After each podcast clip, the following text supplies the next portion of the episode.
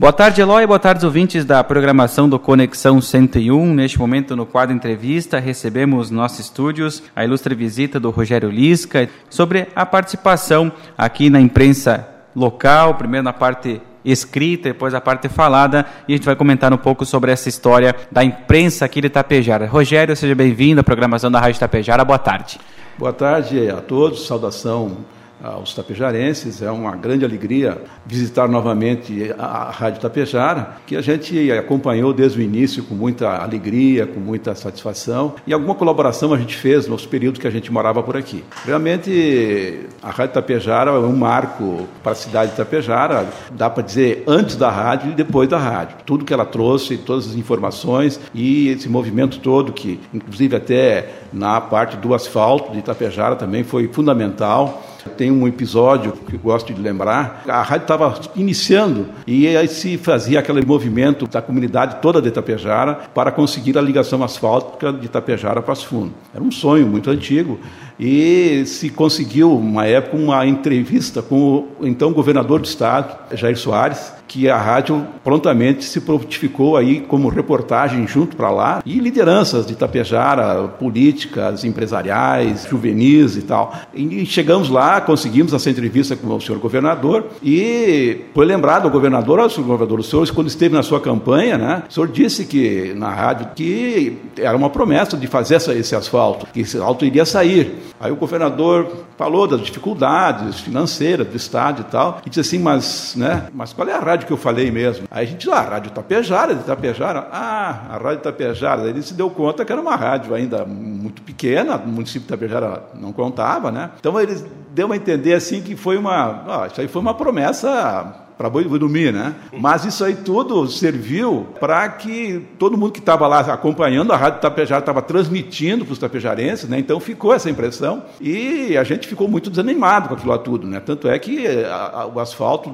durante a, essa gestão acabou não saindo. Mas isso aí tudo motivou mais ainda o pessoal, as lideranças de Tapejara para continuar essa cobrança. E foi continuada essa cobrança até muito tempo, Aí depois, quando houve uma mudança política no Estado, aí ficou mais fácil e mais, mais trabalho, mais acompanhamento, e a gente conseguiu, devagarinho, ser esse asfalto. Esse asfalto que, a gente sabe, uma obra de asfalto exige muito recurso, né?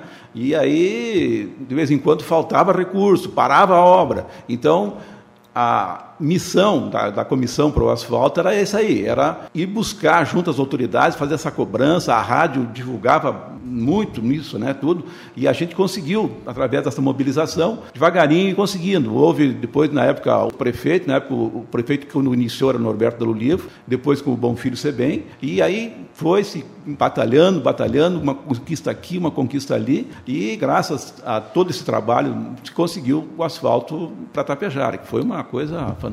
E essa sua participação, primeiro antes da rádio, na parte escrita, como começou? Surgiu a ideia de trazer crônicas escritas assim para o jornal O Tapejarense da época? Bem, aí é uma história, uma história de juventude, né, sonhadora. Né? Na verdade, até o Itamar, está aqui, a gente participou, o Itamar deve lembrar, a gente, antes disso ainda, a gente tinha um grupinho de jovens que a gente se reunia para trocar ideias sobre livros, sobre histórias. Itamar participava, né, eu participava, quem participava também era o professor Zilmar Variza e o Edson Dalzotto, o saudoso Edson Dalzotto, que era o, realmente o grande intelectual do, do, do, grupo, né? E a gente trocava ideias e tinha sonhos e coisas assim. Né? Depois desse sonho, uma época surgiu a oportunidade de se criar um pequeno empreendimento aí para fazer o jornal, que não tinha jornal na época, né? Então, e não tinha rádio. Então era uma maneira de se conseguir. Aí o Ayrton também entrou junto, né? O Ayrton, com todo o seu conhecimento de futebol, sua dedicação, ele era o responsável pela parte esportiva do jornal, né? O Itamar escrevia seus artigos, né, polêmicos, mas escrevia muito bem, né? E a gente conseguiu outros, outros colaboradores e foi fazendo esse jornal. A gente conseguiu manter esse jornal por uns dois anos, dois anos e meio, mais ou menos, ou três até, com edições a cada 15 dias. Só que era uma mão de obra, veja bem, como é que se conseguia. Cada colaborador escrevia a sua parte, né? O saudoso Jurandir Caixinha, né? Era o secretário que juntava isso aí tudo, né? E a gente juntava isso aí tudo e levava a passo fundo para providenciar na impressão do jornal. Tinha uma gráfica lá que não tinha ainda recursos para isso. A gráfica fazia essa impressão, nos cobrava, a gente cobrava o comercial das empresas para conseguir cobrir esse custo, e depois a gente trazia para cá e, distribuía. Né? Então, era uma aventura realmente né, de jovens idealistas, né, que a gente escreveu muita coisa, né? o Ayrton fazia excelentes entrevistas também pelo futebol, né, e relatava tudo que acontecia no esporte. E, aliás, o Ayrton, nessa parte do esporte, temos que dar um, uma mão palmatória para ele. Né? O que ele faz ainda hoje no esporte, vocês sabem melhor do que eu, que estão aqui acompanhando, né? é uma maravilha, né? Eu sempre comento isso e até já falei para ele, mas vou comentar. Tem uma senhora que eu conheço lá em Getúlio Vargas, né? Uma senhora que é minha sogrinha agora, né? Já de uma certa idade, mas ela acompanha muito a Rádio Tapejara, gosta muito da Rádio Tapejara, gosta dos locutores, dos, né? E lembrou, ouviu recentemente uma narração do Ayrton num jogo de futebol de salão, que saiu, né, futsal, que está aí, tem o clube de Itapejara disputando, né, e ela disse, mas como ele fala bem, como ele... Não, realmente eu conheço, é o Ayrton, não tem dúvida, é o narrador que devia estar em outras rádios aí até do país e do, do, do estado, pelo potencial que ele tem, pela capacidade, além de tudo, a, a, a emoção que ele transmite no, no, jogo, né, a gente parece que está vendo o jogo, ouvindo parece que está vendo o jogo. E, e essa sua participação junto a Rádio Tapejara depois? Surgiu a rádio, surgiu a equipe esportiva, surgiu também o momento econômico. Uma pincelada da sua contribuição junto à antiga 1530, que agora é a 101.5. Olha, eu tinha vários amigos aqui na rádio, né? É, o Ayrton me convidou gentilmente para participar de algumas jornadas esportivas e eu fazia algum comentário né, no intervalo, durante a narração, né? A gente comentava, ó, oh, fulano está jogando bem, fulano está jogando mal, a tática está essa, a tática... É eu acompanhava o futsal porque eu joguei muito tempo futsal aqui em Itapejara, né? E a parte daí, da parte econômica, do comentário econômico, foi também uma, uma, uma brincadeira que a gente começou fazendo um comentário sobre medidas econômicas, sobre o momento econômico, sobre inflação, sobre juros, essa coisa toda que eu sempre, como tenho informação na economia também, sempre acompanhei muito, e surgiu a oportunidade eu então fazia um programa diário aí por um certo tempo, de cinco minutos de economia. Então se comentava as notícias atuais né, de cada do, do, do, mundo econômico, né? Então eram bolsa de valores, era na época, a inflação, aquelas inflações loucas que a gente viveu na década de 70 e 80, né, que era uma coisa espantosa, né, a gente, hoje, olhando, a gente não, nem acredita que era verdade. Mas houve também os planos econômicos, né, o plano uh, do Collor, o plano do Bresser, vários planos, que agora não, não vou lembrar um a um, né, e isso aí tudo tinha implicações na economia.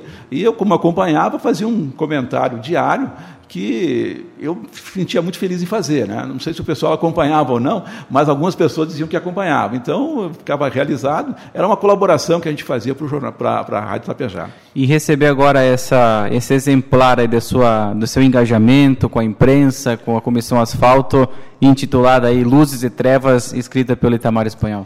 É, isso é outra proeza do Itamar, né, que eu admiro muito também, porque é muita generosidade dele. Olha, isso aqui é, é, é, de gente que tem uma generosidade que não é comum. Olha, isso aqui é um amigo, claro, o amigo, a gente faz muita coisa para um amigo, mas ele está me dando um presente assim que não tem explicação. O que, que ele fez? Ele fez uma coletânea dos artigos que eu escrevia no jornal Tapejarense da época, né? E transformou isso aqui num livro, num volume. Né? Isso aqui é uma coisa que não tem explicação. Né? Eu fico até emocionado em receber isso aqui. Te agradeço, Itamar, aqui no ar, assim, né? Já te agradeci pessoalmente. Mas assim, ó, eu lembro aquele, aquele garoto, que a gente era os garotos, nosso grupinho, né, que eu falei no início, e agora está aqui, isso aqui é uma coisa realmente espantosa. Ele faz alguns, até alguns elogios não merecidos para mim, né? Mas, enfim, coisa de amigo. E amigo, nossa, realmente, né? Ele, sim, me deu uma alegria tão grande que eu não tenho nem como expressar tudo isso aqui, né? Vou guardar isso aqui com muito carinho, né? Vou mostrar para o meu pessoal, meus, meus familiares, porque isso aqui, a gente tinha alguma coisa guardada do jornal daquela época, época, né? E a ideia era um dia publicar alguma coisa assim. Mas ele se antecipou e fez uma coisa maravilhosa. Eu fico muito feliz em receber esse presente aqui.